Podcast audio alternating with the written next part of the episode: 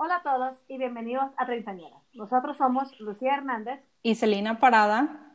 Como todos sabemos, estamos pasando por una situación en donde nos tenemos que quedar en cuarentena, dado que nos estamos enfrentando a una pandemia. Así es, y esperemos que todos se encuentren resguardados en casita y con bien.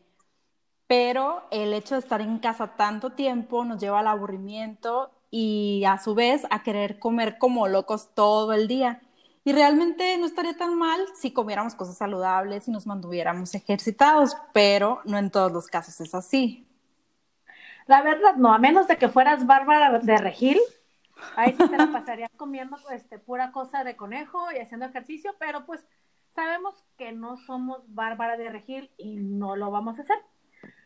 Pero pues cabe aclarar que no solo por estar resguardado en casa nos alimentamos mal. Ya es un hábito que tenemos muy común normal, y más con toda esta carga de trabajo y traslados que hacemos de casa a trabajo o del trabajo a hacer visitas, pues muchas veces no ponemos atención a lo que comemos, llevándonos a tener pues una dieta muy poco balanceada o una dieta basada en pura comida rápida o en cocina económica, porque es lo más accesible y lo más rápido a nuestro estilo de vida. Sí, pero para orientarnos un poco sobre el tema, hemos invitado a un especialista en nutrición, la cual nos hablará y nos ayudará a crear un poco más de conciencia sobre lo que comemos y la forma en que cuidamos nuestra alimentación. Ella es Abril Ramírez. Bienvenida. Hola chicos, muchas gracias por su invitación. Estoy muy contenta de estar aquí, aunque estamos en cuarentena, podemos este promover los buenos hábitos, la salud. Gracias a ti, Abril. Y bueno, les cuento un poquito. Ella actualmente es estudiante de licenciatura en nutrición en la Universidad de Durango. Es coach level one trainer CrossFit, coach certificada de suspensión training TRX y tiene cinco años eh, por cumplir en julio como entrenadora de entrenamiento funcional y actualmente trabaja como coach de CrossFit en el Deportivo Altum y es asistente de nutrición en una clínica integral que está unida a Corpus Fit con Vania Valdés, que también es licenciada en nutrición. Tenemos una invitada de lujo, eso sí, no se pueden quejar que les traemos a cualquier persona. La verdad sí está muy bien preparada y yo puedo decir que fue mi entrenadora slash verdugo cuando estaba haciendo una dieta un poco pesadita. Pero pues sí, me ayudó bastante. Sus gritos son muy motivadores. Más cuando está ahí dándole, dale duro y dale por media hora. Pues uno se acostumbra, la verdad. Empiezas a querer los gritos de motivación, ¿no? Sí, hasta los extrañas un poquito y cada que abres el refri te acuerdas de esos gritos y esa tortura y pues mejor los cierras.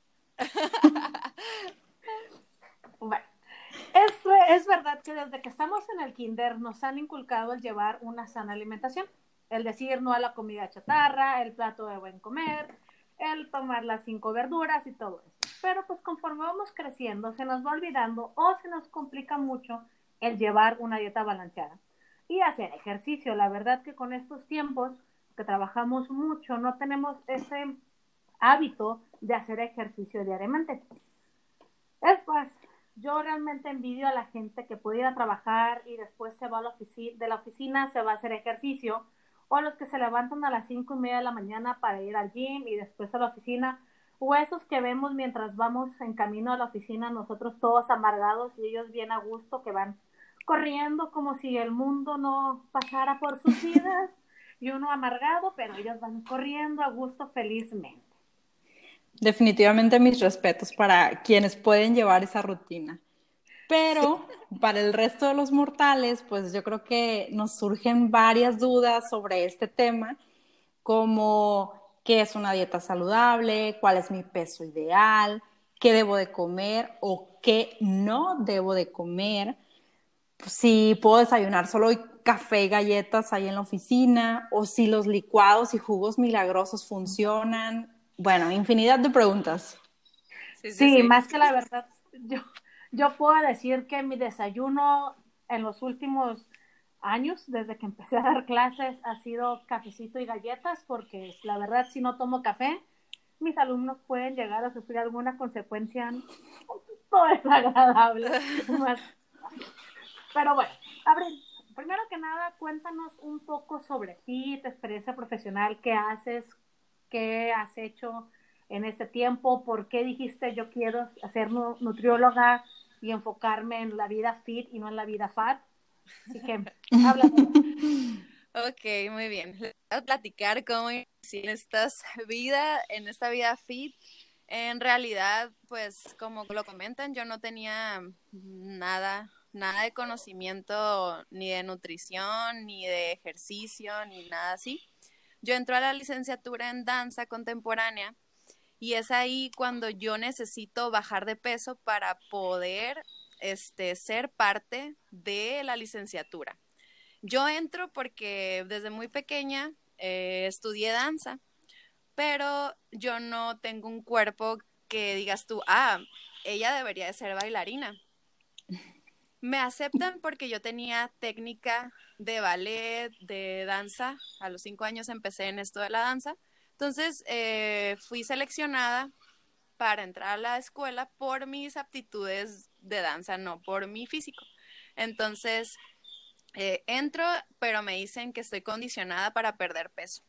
Entonces, si yo no perdía tanto porcentaje de peso, yo no podía seguir en, la escuela de danza. Entonces, llega la audición, me seleccionan y me dicen en dos meses, cuando es cuando entramos a la, a la licenciatura, tú tienes que haber bajado eh, algo de peso para poder que sigas. Entonces, yo ahí empiezo mi búsqueda de cómo adelgazar en dos meses, literal, o sea, en ese tiempo yo me acuerdo que corría este con cosas en el abdomen plástica, o sea, cosas que tú dices, ah, ok, pues voy a sudar un chorro y ya, bye. Va ahí la gordura de mí y pues hacia lo que, lo que está mal, pues ahorita digo, ¿por qué no em, alguien, primeramente, que es un tema, yo hice todo lo que dejaba de comer, pero lo logré, ¿no? Y bajé de peso porque obviamente pues me mataba haciendo ejercicio de 5 de la mañana y ya después en la tarde otra vez volví a correr y esas cosas, ¿no? Entro a la escuela y ahí conozco a una persona que nos da nutrición y me invita este, a, a su gimnasio que había abierto y todo. Él me empieza a entrenar, me empieza a enseñar cómo comer, empieza a perder un chorro de peso, e hice la dieta cetogénica este, yo pude estar ahí bastante tiempo, pero pues yo siempre he sido muy dulcera, entonces eh, los ataques de ansiedad horrible, em, lo pude sostener así impecable seis meses de dieta cetogénica, o sea, no comía nada que no estuviera ahí. Entonces. Ay, mira, me ganaste. Nomás aguanté un mes. No, o sea, sí estaba muy, muy porque si no me sacaban de la escuela, pues entonces eh, era como ir a entrenar a las 6 de la mañana, entrenar otra vez de 8 a 2 de la tarde en la escuela de danza, eh, era demasiado desgaste físico, pero, pero pues yo lo hacía porque tenía un propósito, ¿no? Pero pues si no hubiera tenido eso en mi cabeza, pues yo creo que no sé cuándo hubiera empezado a cambiar mis hábitos alimenticios eh, o interesarme por, comer bien o, esas cosas, pero primero era bajar de peso, no me importaba nutrida, si estaba, uy, este, mis niveles de glucosa en sangre, o sea, no, no tenía yo idea, simplemente quería bajar de peso y era todo lo que, lo que necesitaba en ese momento. Y este, después, en ese mismo gimnasio me ofrecen trabajo de entrenadora. Había retos cada 22 días y bla, bla, bla, ¿no? Entonces, este, pues yo necesitaba también un trabajo y digo, pues no sé nada de entrenamiento, no sé, sé estirar, o sea, ¿cómo, cómo qué? O sea, no puedo.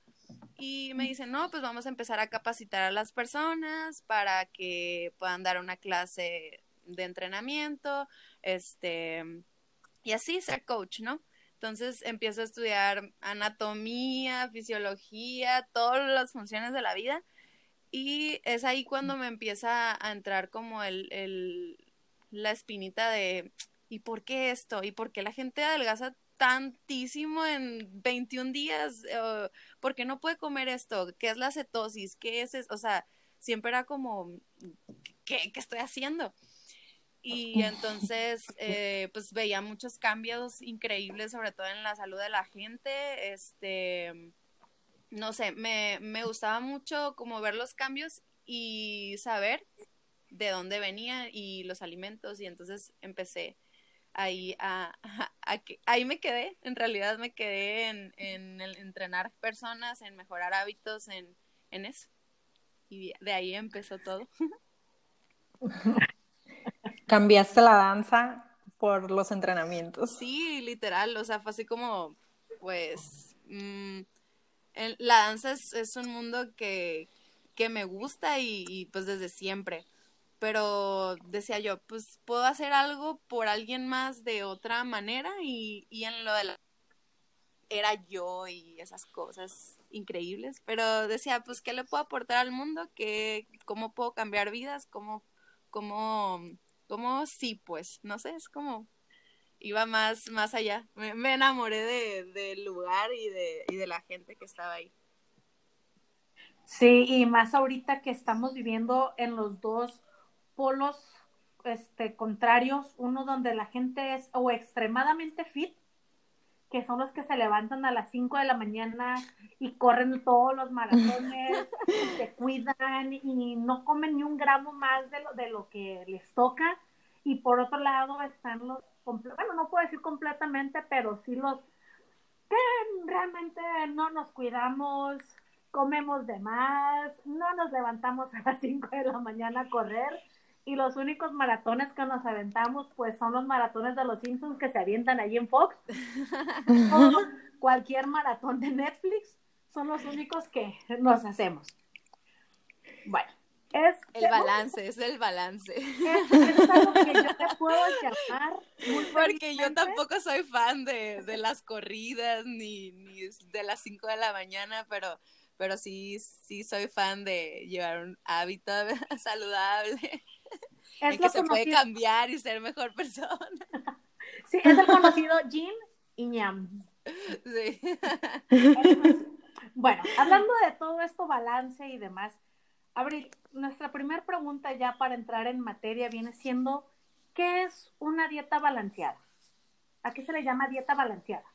Mira, eso va a depender de cada tipo de persona. El, el, balance, como se conoce, es que se pueda adaptar al estilo de vida de cada persona, a las necesidades, este, se tiene que adaptar a qué horas te levantas, que sea una dieta suficiente para ti, para tu peso corporal, para tu porcentaje de grasa, para tu porcentaje de músculo, la actividad que realices en el día. O sea, tiene que ser eh, destinada a ti como persona, o sea, no es como que pueda ser un balance para todos igual, pero sí lo que tiene que tener son todos los eh, elementos que están, eh, por ejemplo, en macronutrientes, que deben ser las proteínas, los carbohidratos, lípidos, que no se um, excluya ningún grupo de alimentos.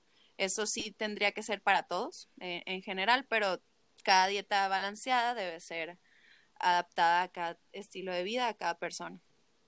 Ok, o sea, entonces lo que le funciona a mi amiga o a mi prima o a X persona, no siempre me tiene que funcionar a mí.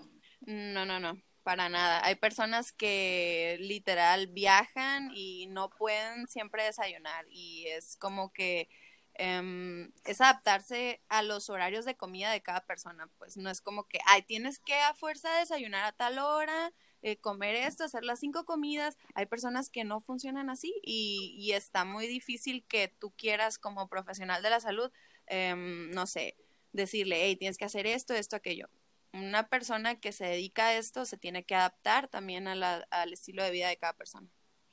Sí, porque okay. a mí me ha tocado, por ejemplo, yo me levanto a las 5 de la mañana uh -huh. porque manejo una hora de trabajo y llego allá y desayuno hasta las nueve y media de la mañana porque no puedo desayunar antes. Entonces me acuerdo que iba con muchos doctores y me decían, es que tú tienes que desayunar una hora después de que te levantas. Y yo, es que uh -huh. no puedo, estoy dando clase y no puedo estar comiéndome el huevito que me vas a poner enfrente de los muchachos. Entonces, y me decían, es que tú tienes que tener ciertas horas para desayunar. Y yo, no puedo. Pues, puede ser, por ejemplo, en cuestiones que, no sé, seas diabético, que tengas algún tipo de, deficiencia o, alguna enfermedad, sí, ahí sí entraría el cambio hábitos de, de ese tipo de personas, pero una persona que generalmente es sana y así, y no tiene ningún requerimiento específico, este, sí te tienes que adaptar al estilo de vida de, de esa persona. Ok. Ok. Muy bien. Pues yo creo que eh, hablando de, cada persona, está eh, difícil la, la, pregunta que te voy a hacer, pero ¿cómo sabes cuál es el peso ideal para alguien? Este, esto del peso ideal ya se viene casi obsoleto. casi siempre se utiliza sobre todo para los pesos de niños o de, no sé, de, de, infantes, ¿no? De que ah, el peso para la talla, el, así, o sea, son cosas como específicas de, de, recién nacidos o de niños, ¿no? Para ver si están como en, en una estatura promedio, en un peso promedio y así. Pero ya cuando crecemos, este, ya no se utiliza eso, se utilizan porcentajes de grasa ideales o, o así, pero no, el peso es muy relativo puede pesar agua, puede, puedes pesar músculo, puedes pesar huesos y eso es lo que vas a ver en una báscula, pero en realidad no te va a decir si está sano, si no, entonces es como que enfocarnos ya en el porcentaje de músculo, en el porcentaje de grasa, que es lo que generalmente dan datos de salud o bienestar. Muy bien, muy buen dato, muy importante, porque muchas personas tienen la idea te digo porque lo he escuchado mil veces, que dicen, ah, bueno, es que mides, no sé, 1,68, debes de pesar 68 kilos. O sea, como quítale el, el 1 y tienes que pesar el, el resto. Eso se utilizaba cuando eh, era el índice de masa corporal. Pero te pongo un ejemplo bien claro de los porcentajes de músculo y de grasa. Personas que se dedican al físico-constructivismo o personas que compiten em, como en poses, ellos siempre salen con obesidad, pero son personas que tienen súper bajo em, índice de grasa, pero un montón de músculo. Entonces, eso no es siempre. Pesan más porque tienen más músculo, pero no quiere decir que sean obesos y ahí siempre salen con obesidad si nos referimos en índice de masa corporal. Entonces ya son como datos obsoletos. Ahorita eh, se utilizan mejor los porcentajes de grasa y los porcentajes de, músculo para saber si estás en, en, peso bajo, peso medio, en obesidad tipo 1, obesidad tipo 2 y así. Ok, gracias. ok. Abril, ¿cómo se puede controlar el peso corporal sin estar siempre en un régimen? Eh, nosotros como nutriólogos lo decimos como estar en déficit calórico, que significa que tienes que gastar más calorías de las que te consumes. O sea, hacer actividad física y no comer como si no hubiera un mañana. Eso podría ser como algo que podrías tener en, en tu mente, siempre hacer actividad física y comer lo necesario, o sea, ser consciente de lo que estás comiendo, no es como que, ah, pues hoy entrené un chorro, pues me lo merezco y ya comí para siempre. Entonces es como tener conciencia de lo que estás comiendo y estar consciente que ya hiciste actividad física. Ok, no es como que te, como dicen, ¿no? Que te vas al zumba y luego te sales a zumbarte unos tacos. Ajá, exactamente. Generalmente, cuando nosotros hacemos actividad física es un plus, pero el 70% de nuestro progreso o nuestra estabilidad en cuanto a porcentajes de grasa, porcentajes de músculo, es la alimentación. Entonces, está bien fácil eh, dejar como de lado lo que estamos comiendo porque ya hicimos actividad física y es al revés. Deberíamos de ponerle muchísimo más atención a lo que me comí entre horas, sobre todo porque es cuando de que, ay, estoy picando aquí, piqué acá y pues otra tortilla, otro esto, otro aquello. Entonces, eh, eso no lo tomamos en cuenta. Tomamos en cuenta que, uy, ya me morí en el entrenamiento o, o, algo así, y no tomamos en cuenta que, ah, pues es que también me comí, o sea, no es como que, ay, mira, y también me comí esto, qué bárbaro, o sea, no, es de que es que entrené un chorro, o sea, entonces es como cambiar esa mentalidad para darnos cuenta qué estamos haciendo y qué nos estamos llevando a la boca. Ok, y ahorita que mencionas esto de la alimentación, ¿hay algo que tú consideres que es básico tener en la alacena para cuidar la alimentación? Sí, eh, todo lo que sea de origen animal, puede ser cualquier tipo de proteína, huevos, carne de res, pollo, pescado, camarones, todo lo que sea proteína. Eso es lo que nos aporta la sociedad generalmente y nos hace que tengamos un poquito eh, más consciente que ya estamos llenos. Entonces, eso es para mí lo principal, la proteína. Tenemos que siempre tener en nuestro, nuestra alacena, en nuestro refri. Eh, y vegetales, frutas. O sea, no es como que sea, ay, tienes que comprar esta marca. No, o sea, es, es literal comida de verdad, comida que, que, que nos aporte macro y micronutrientes eso, eso es lo esencial. Ok, y hablando de snacks, eso que el entre comidas, porque la verdad, cuando si hacemos un desayuno bien, decidimos que los huevitos con su verdurita, comemos bien, pero entre uno y otro ahí es donde llega el, la hambre de esas de que te estás muriendo. ¿qué es lo que deberíamos de tener como snack para decir, bueno, me voy a comer esto que no me afecte tanto como ir a por unas papas con chamoy allá a la vuelta de Mira, lo que ahorita me gusta un chorro es que en Culiacán y en todos lados ya está de moda las tienditas orgánicas y de verdad, ahorita hay un chorro de opciones que no te van a obstruir en tu régimen alimenticio, por ejemplo, hay palomitas literal solamente con sal y limón, este, no puedo decir marcas, pero pues ahí, ahí están, Slim Pop, ¿qué se puede decir marcas? este, hay también gorditas de plátano que son de que de avena, literal plátano, o sea, hay un chorro de opciones que que sí son opciones. En Costco venden brownies literal de 70 calorías, los ingredientes están súper bien. Ahorita es poder poner atención en los ingredientes que vienen en las etiquetas y cómo leerlas, porque muchas veces de que, ah, gluten free, y tú dices, oh, pues no tiene azúcar, o sea, mucha gente lo relaciona con cosas que ni al caso, pero es aprender a leer las etiquetas y saber, en la industria alimentaria también les dan como otro tipo de nombres que nosotros ni podemos pronunciar porque... Eh, para que se vendan, pues. Entonces, y siguen teniendo azúcar, entonces ahí sí es, es importante saber leer las etiquetas, pero ahorita sí hay un chorro de opciones hacer gelatina sin azúcar, esas te puedes comer un chorro y te ayuda un montón, o sea, con la, con la ansiedad hay un, montón de opciones. Muy bien.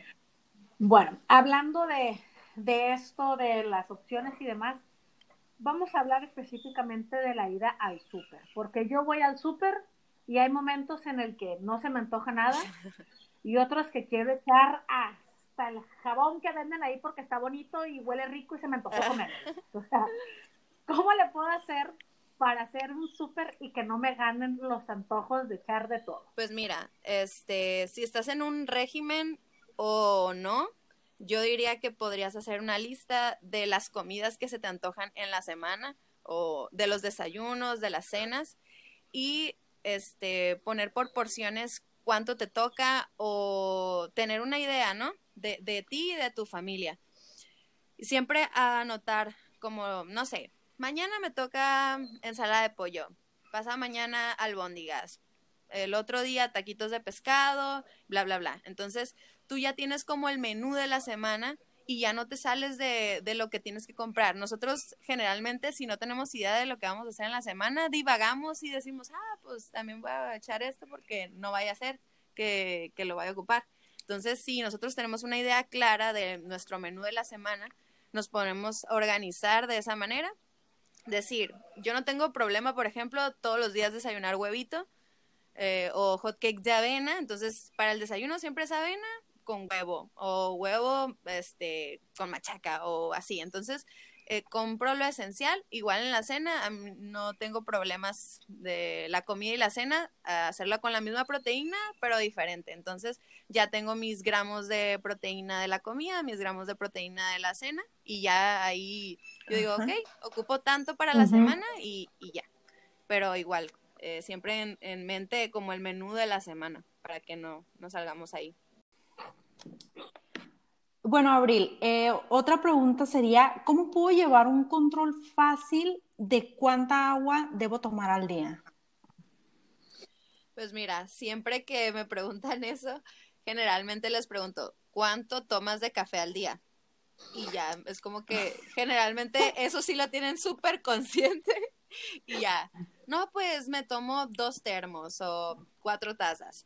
Ok, pues por cada taza de café que tú estás consciente que te estás tomando, tienes que tomar dos tazas de agua. Entonces, es bien importante saber cuánto café estás tomando, porque aparte que es diurético y te deshidrata, necesitas estar hidratado. Entonces, puedes utilizar un termo de café y un termo de agua. Nunca se les olvida el del café, entonces pueden utilizar otro termo igual o ese mismo que se lo acaban lo llenan de agua y, listo. es como una manera más sencilla de, saber cuánta agua estás tomando. Jamás lo había pensado de esa manera, pero sí, pero es que tiene sentido. es muy fan del café, entonces eh, siempre se los olvida tomar agua, pero el café nunca, o sea, es como que, ¡uh, café, café! Entonces es por eso que yo digo, pueden utilizar ese, ese método. A mí me funciona, yo soy más de café que de agua y a veces se me olvida, pero lo he tratado de un hábito de que cada vez que mi termito de café esté vacío, este, puedo llenarlo de agua y, y me siento mejor porque a veces me hasta me duele la cabeza y son indicadores que te falta hidratación. Entonces dices, no sé por qué me duele la cabeza, pero pues ya llevas dos tazas de, de café, pues. Entonces. Ah, sí, o sea, mi cuerpo realmente funciona a base de café, porque si no, no, no, no da. Creo que tomo más café que a cualquier otro tipo de líquido, incluyendo agua, y hay días en los que realmente no tomo nada de agua más que café. Sí, muchas cosas que tú dices, es que, no sé, me siento mal, eh, me duele la cabeza, no dormí bien, no esto, generalmente es deshidratación. Entonces, sí hay que tener bien en cuenta que por cada taza de café son dos tazas de agua. Entonces, ahí podemos... Ahí están. Yo la verdad atribuyo el que no duermo bien y me duele la cabeza a que no he tomado café más que a que no he tomado Sí, todo es de que es que me falta café en la vida y no, es agua. No, yo es que me duele la cabeza, no sé por qué me duele tanto la cabeza, es que no tomé café. Así es. No café. Y mi cuerpo nomás siento que se toma agua ya, por favor, pero. Sí, sí, sí, es, es, agüita. Y muchas veces, eh, igual problemas de estreñimiento y ese tipo de cuestiones vienen porque no tomamos suficiente agua. Entonces, ahí igual, poner atención a eso para poder ser feliz. Muy bien. Muy bien. Oye, otra pregunta, hablando de café, café, sí que vamos mucho al café.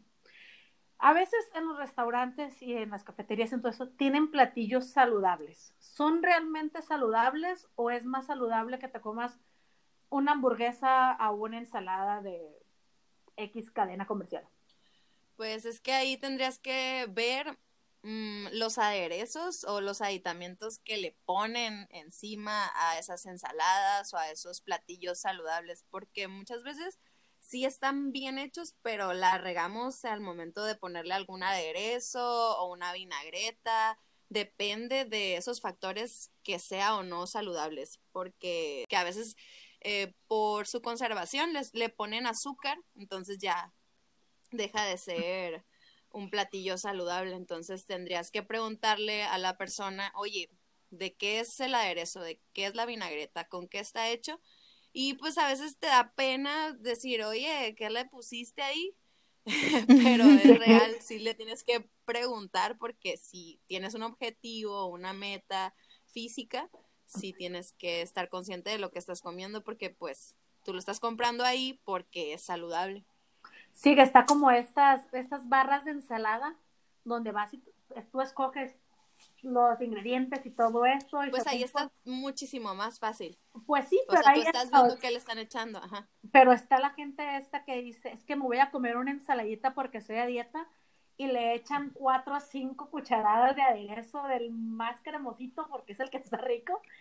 Entonces, ahí sí como que, pues no vaya a la ensaladita y mejor pues ve y cómete unos taquitos, o sea, te sale mejor. Ajá, exactamente. Es pues el contenido de grasa que estás consumiendo, el contenido de carbohidratos, porque muchas veces les ponen de que pasta también a la, a la ensalada. sí. Y también le ponen crotones y también le ponen de que tiritas de, de maíz y también, o sea, el aderezo y el queso y esto, o sea, tienes que saber elegir o esto o aquello, o sea, no es como que todo pueda tener una ensalada. Ok. Bueno, y Abril, otra super duda que nos surge, los jugos o licuados milagrosos que te venden, ¿funcionan? Pues, como me encantaría decir que sí, pero en realidad, eh, como te digo, todas las frutas pues tienen azúcar y estos jugos generalmente están, eh, contienen muchas frutas. Entonces, no digo que las frutas no sean saludables, pero la cantidad sí lo es. O sea, no te puedo decir, oye, este, cómete 10 naranjas. Pues eso es lo que contiene un jugo. O sea, un jugo detox contiene 10 naranjas. Es el jugo de 10 naranjas. O sea, y son un chorro de calorías, un chorro de azúcar. Sí, es azúcar de fruta, pero también hay contenido de azúcar al día, o sea, no puedes decir, oye, nada más tómate el jugo y los otros macronutrientes en donde quedan, donde está la grasa, donde están las proteínas, o sea, no, obviamente las personas adelgazan porque hay un déficit calórico, pero no porque deban de adelgazar de los músculos siempre, siempre, siempre ayudan con tu, tus hormonas, tu ciclo menstrual, o sea, no puedes dejar o darte el lujo de perder músculo porque, ay, voy a adelgazar rápidamente, no. Ya después viene como problemas hormonales porque perdiste músculo y no, no es recomendable perder peso de esa manera. Bueno, y hablando de todo esto, detox y perder peso rápidamente, oye, lo que son las dietas milagro o los estos retos milagro que dicen este inscríbete y vas a bajar de peso en un mes, 15 días, ¿eso es saludable? Mm, volvemos a lo mismo, o sea, cualquier dieta te puede hacer perder peso, pero como nosotros ya sabemos, el peso puede todo lo que nos compone. Entonces, nadie en esos retos, nadie te está pesando y te dice, ah, perdiste grasa solamente. No sabes que estás perdiendo daño porque generalmente lo que pierdes es agua y pierdes músculo. Entonces después viene un, un efecto rebote porque el músculo es lo que quema más calorías en lugar de tu porcentaje de grasa. Entonces subes muchísimo más rápido de peso porque perdiste músculo y eso es lo que controlaba tu, tu pérdida de peso anterior. Entonces, no es recomendable bajar de peso con ese tipo de dietas milagro, de solamente comer una cosa al día o batidos o ese tipo de cuestiones. Darte ansiedad, un montón de ansiedad, entonces no es como una, una dieta que puedas mantener a largo plazo. Ok, sí, y luego muchas veces terminas teniendo consecuencias en daños físicos o internos que algún órgano pudiera verse afectado por tal o cual ingrediente que contenía lo que estabas comiendo o tomando. Y ha habido, bueno, al menos conozco varios casos que pues al final terminan con un una enfermedad o un mal que pues no lo tenían antes de tomar esos productos milagrosos. Sí, es que en realidad cualquier cosa te puede hacer perder peso, o sea, correr una hora con faja y bla, bla, bla, te puedes pesar, llegar y pesarte, porque perdiste agua, o sea, todo te puede hacer bajar de peso, pero lo que te debes de enfocar es bajar porcentaje de, de mantener tu porcentaje de músculo y si es posible aumentarlo para que todas tus hormonas funcionen como debe de ser.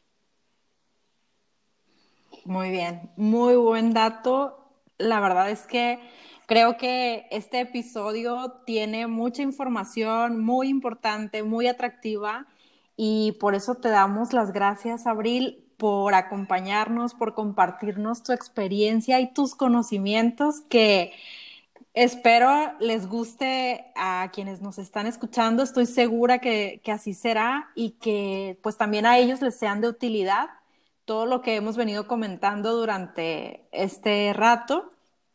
Y pues sobre todo tener muy en cuenta que, que tenemos que cuidarnos, o sea, cuidar nuestro, nuestra alimentación y no basarnos en lo que a fulanito le funcionó, sino como decíamos al principio, lo que aún vaya a tener en cuenta que es personal la alimentación.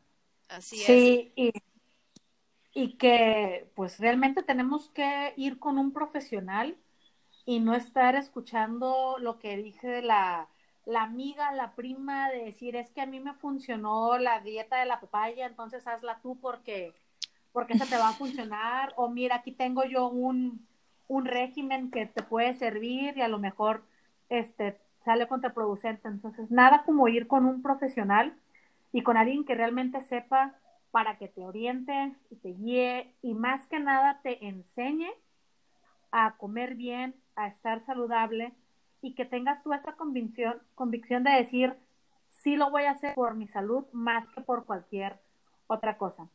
Y pues ya para terminar, Abril, ¿algún comentario que quieras hacer?